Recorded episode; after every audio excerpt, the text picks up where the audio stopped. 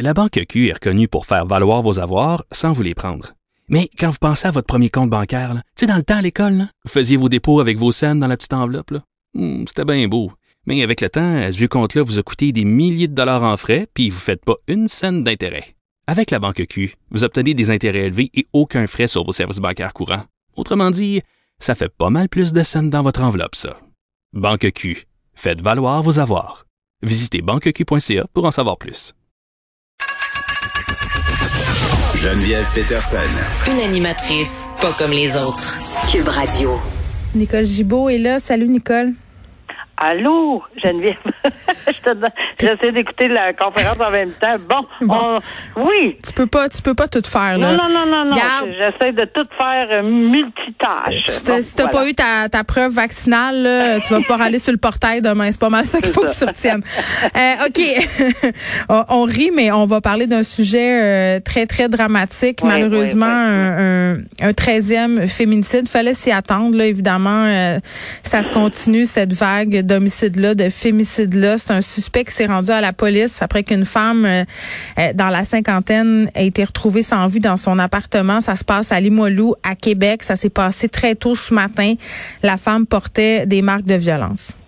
Oui, puis euh, malheureusement, tu le dis, euh, tu as fait un- une très belle entrevue avec une dame qui pensait euh, être la treizième. Stéphanie Gouin, oui. Exact. Et quel courage, quel courage. Quel aplomb. Et, et, et l'aplomb, courage, euh, on peut tout nommer euh, ces qualificatifs-là. Euh, mais mais mais c'est sûr que ça ça n'arrêtera pas. Ce qui, ce qui est inquiétant, c'est la quantité en si peu de temps. Oui. Parce qu'il reste quand même plusieurs mois avant l'année, là, que l'année termine.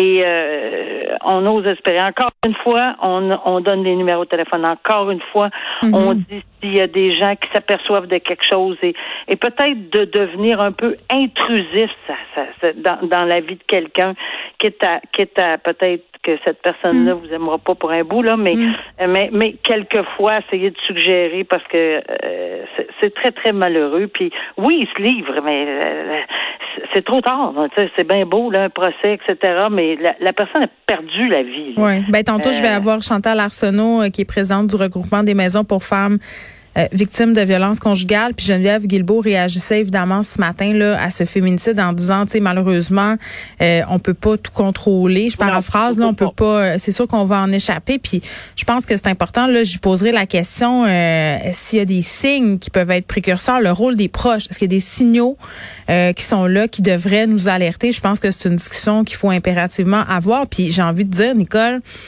euh, que les organismes qui viennent en aide aux femmes victimes de violences conjugales euh, ont interpellé à plusieurs reprises les médias, le gouvernement en ce qui concerne la fin du confinement.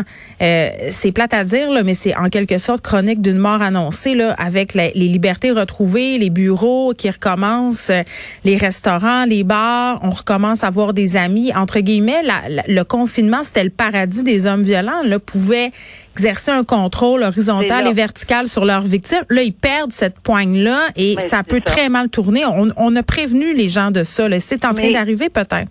Mais c'est exactement ça. Le mot clé, c'est contrôle. Bien Perte sûr. de contrôle. Et dès qu'on s'en aperçoit, dès qu'on voit un changement, parce que oui, tu as raison, et plus les nouvelles vont être meilleures, pire ça va avoir un effet sur le caractère de ces personnes violentes-là. Perdre leur qui emprise. perdent leur emprise. Alors, euh, il faut que ça, ça soit un autre drapeau supplémentaire, euh, que, que, que la personne en question y voit, voit là, vraiment un danger potentiel. là.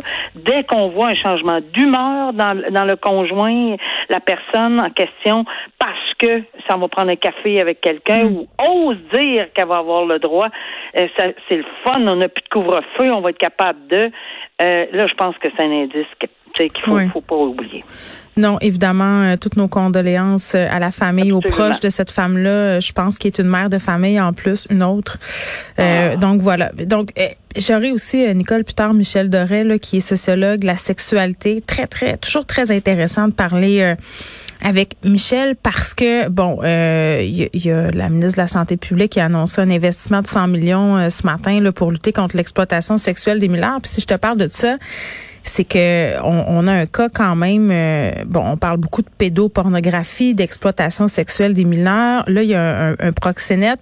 Violent, euh, vraiment là qui a, qui a fait sombrer une, une, jeune femme dans la vingtaine, une ado dans la prostitution. Ils ont obligés à vendre leur corps. Euh, euh, bien essayé de dire le contraire devant le juge. Par ailleurs, un juge qui a pas eu l'air de le croire tant que ça, là, mais disait presque qu'il était là pour aider la jeune ah adolescente. Ah il est pas, il était pas barré, autrement dit, là, lui là. là. Non, puis je vais te dire que j'ai c'est incroyable. J'ai lu la décision euh, de, dans ce dossier-là. C'est vraiment hallucinant. Je veux dire, ça dépasse l'entendement de voir les sévices, deux victimes, euh, une mineure. Qui avait jamais euh, été dans le monde du travail du sexe avant, là. Pas du tout, c'est pas des gens, mais ils ont un dénominateur commun, la vulnérabilité. La vulnérabilité, pas juste à cause de l'ange, mais la vulnérabilité dans sa vie, la vie personnelle de ces, de ces personnes-là. Alors vulnérable parce que, que parce qu'il y avait eu un problème et il, était accompagné psychologiquement, peu importe les raisons, ça, ça, ça, ça, même pas de rapport.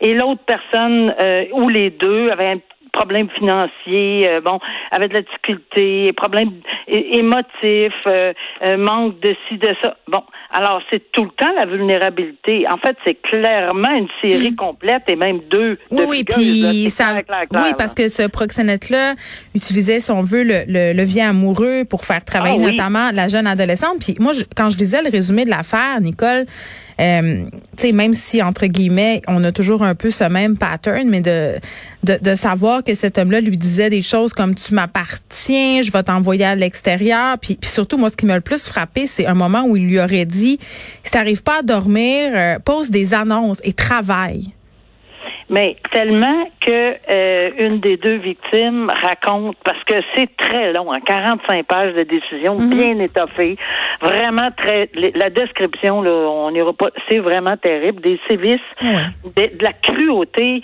euh, que, que tu fais pas une bébite, c'est incroyable comment c'est, cette, la description est cruelle, c'est, difficile à lire, mais et, qu'on peut pas s'imaginer qu'un être humain va faire ça à des êtres humains. Euh, euh, comme je dis, même pas une bébite.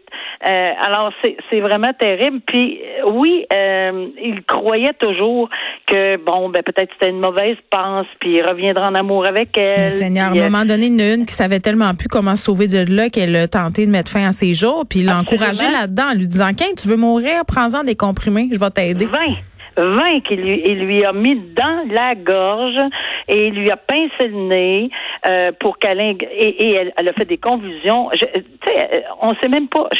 C'est incroyable, elle s'en est sauvée cette personne-là, elle n'est pas décédée, mm. mais elle a vraiment cru mourir. Puis oui, pendant la nuit, euh, parce qu'elle faisait pas assez d'argent, ben elle prend du speed, euh, puis des boissons énergisantes, des boissons énergisantes. Comme ça, tu dormiras pas. Donc, euh, et, et elle avait mal aux endroits qu'on peut s'imaginer. Il quand même lui à avoir des relations. C'est tellement épouvantable ce que tu dis là. Ghislain Vallière qui travaille au service de police de Longueuil, là, notamment sur l'exploitation sexuelle, ah. me racontait que quand il ramasse des victimes au bout de toutes ces années d'exploitation, elles sont brisées euh, mentalement, mais physiquement. Nicole, ils ont ben des douleurs, euh, peut-être qui, qui partiront jamais. Il y en a qui ont besoin.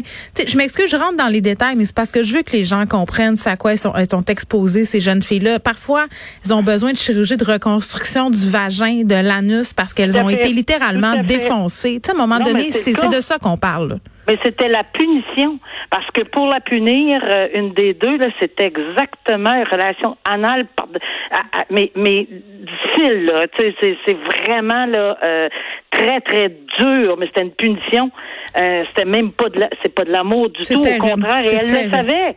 Elle le savait que c'était, puis elle le disait que ça fait. En tout cas, c'est vraiment épouvantable de, de voir euh, comment ils ont été traités ces jeunes filles-là. Et oui, mm. il a essayé de s'en sortir euh, en disant. La belle ben, chanson, tout le temps la belle chanson. Mais le juge l'a pas cru. Il a euh, fait exactement le travail qu'il avait à faire. Est-ce que je crois l'accuser? Toutes les questions pour le doute raisonnable, parce que c'est encore une question de doute raisonnable. On a des versions contradictoires. Il a évacué tout ceci. Il en, il en est venu à dire qu'il y a 15 chefs d'accusation. Puis il y a des chefs d'accusation là qui, qui, qui emportent une, euh, un emprisonnement automatique. C'est, c'est clair qu'il s'en va. Il va retourner à la cour en juillet. Puis là, j'arrête là, là, parce que j'ai pas compris pourquoi il est pas en dedans, ce gars-là. Oui, pourquoi, pourquoi on le laisse s'en aller? Parce que c'est dangereux. Tu sais, on parle de féminicide, on parle d'un gars qui a fait des menaces. Mais j'en vois pas de raison. Je vais être très, très honnête, là, euh, avec euh, l'authenticité qu'on me connaît, là, je n'en trouve pas. Et il y en a pas juridiquement qui m'accroche pour aucune raison. Parce que lorsqu'on prononce une décision sur un verdict, là, on parle de 15 chefs d'accusation, il n'y a pas de présomption d'innocence qui existe. Il est coupable. C'est fini. Alors, même les conditions qui existaient, on peut en ajouter, on peut en enlever, mais le juge ou la juge, je l'ai fait à plusieurs reprises, décide, surtout ici, que la couronne, euh, puis c'est quand même quelqu'un qui se connaissait, le maître Amélie Rivard, du DPCP, euh, la couronne a demandé l'emprisonnement.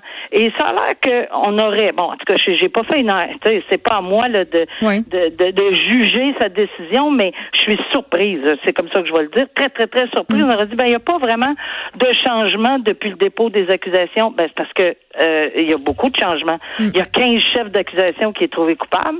Puis il y a un minimum d'emprisonnement. Euh, si, si je ne m'abuse, s'il y a un mineur, c'est 4 ans ou 5 ans. Mais c'est un minimum, là. C'est un minimum. Ben, c'est ça. C'est discutable. Puis imagine, imagine comment elles se sentent, euh, ces, ces filles-là, de Mais je sais pas ça. pourquoi. il il- moi, j'aurais eu aucune, mais aucune hésitation. C'est oui en dedans tout de suite. De toute façon, il va le faire à son temps. Là. Puis même s'il va en appel, OK, j'ajoute ceci. Oui. Parce que les gens vont dire, ben oui, il y a un droit d'appel, on le sait, il faut respecter ça. Oui, je suis la première à respecter le droit d'appel, mais ça ne change rien sur une sentence. Donc, il se présente en juillet libre, avec des conditions. Ben oui, il y a eu des conditions, j'en suis convaincue. Il va se présenter à la cour avec une valise parce qu'il s'en va dedans, là. Il, il s'en va en dedans, il y a des minimums dans ces dossiers-là. Alors, il- et là, ben, euh, tout ce que ça peut changer, c'est la période d'un mois de différence ou quelque chose de genre.